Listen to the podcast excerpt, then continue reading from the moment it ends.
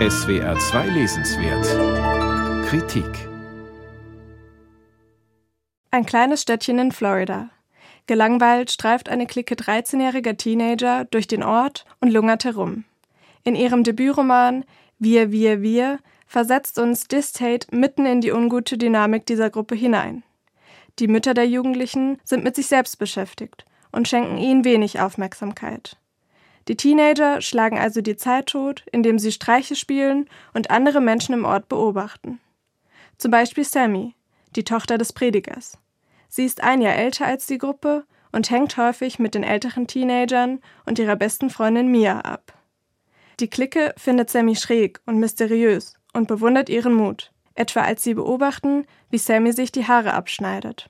Wir kannten keine Mädchen mit kurzen Haaren, nicht einmal welche mit Bob im Sommer hatten wir alle das gleiche Haar. Wir ließen es möglichst lang wachsen, doch Anfang August war es vom Aufhellungsspray und vom Chlor kaputt. Unser Haar kam uns vor wie ein Zaubertrick. Wenn wir uns nach dem Abendessen auf dem Spielplatz trafen, machten wir jedes Mal eine Show daraus, unsere Pferdeschwänze, Zöpfe und Dutz zu lösen und uns das Haar übers Gesicht fallen zu lassen wie Vorhänge, durch die wir spähen konnten. Wir versteckten unsere Gesichter, weil wir glaubten, dass eines Tages jemand kommen würde, der sie wieder für uns enthüllte. Jemand, der uns das Haar hinters Ohr strich und sagte, wie schön wir seien, seit langem schon. Wir konnten es nicht fassen, dass Sammy ihren Vorhang zerstört und sich freiwillig selbst enthüllt hatte. Plötzlich verschwindet Sammy. Im Ort startet eine Suchaktion. Mütter bilden Telefonketten und informieren sich gegenseitig über das Verschwinden des Mädchens. Auch die Clique, Layla, Brittany, Christian, Isabel, Jodie und ihre Schwester Hazel schließen sich der Suche an. Später macht ein Gerücht über ein Ungeheuer im See die Runde und eine Reihe Brandstiftungen versetzt den Ort in Aufruhr. Die Geschichte spielt in Falls Landing, einem kleinen Ort in Florida, in dessen Nähe sich Freizeitparks und Sumpflandschaften befinden. Distate ist selbst in Florida aufgewachsen und ihre bildhaften Beschreibungen schaffen eine in Pink und Orangetönen gefärbte, einem Sonnenuntergang ähnelnde Welt. Im Kontrast hierzu steht die kühle, düstere Stimmung des Romans und die unterschwellige Wut der Figuren. Die Autorin schafft es über weite Strecken, die Spannung aufrechtzuerhalten.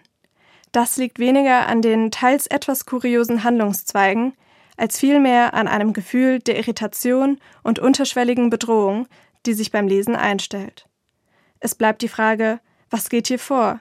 Denn die Clique weiß, wo Sammy sich befindet verschweigt es aber. Die Rahmenhandlung der Suche nach Sammy unterbricht das Tate durch Erzählungen der mittlerweile erwachsenen Gruppenmitglieder. Sie blicken zurück auf ihre unerfüllte Kindheit und auf Sammys Verschwinden. Alle eint die Unzufriedenheit mit ihrem Leben. Schon als Kinder träumten sie von einem anderen, glamouröseren Dasein und blickten neidisch auf die selbstbewusste Sammy und ihre beste Freundin. Wir lehnten die Stirn an die Glasscheibe unseres eigenen Lebens. Ist es das? fragten wir. Haben wir so viel Spaß wie Sie? Sind wir so verliebt wie Sie? Wir verbrachten unsere Tage damit, ihnen zu folgen, sie zu beobachten und eingeladen zu werden, dazuzugehören.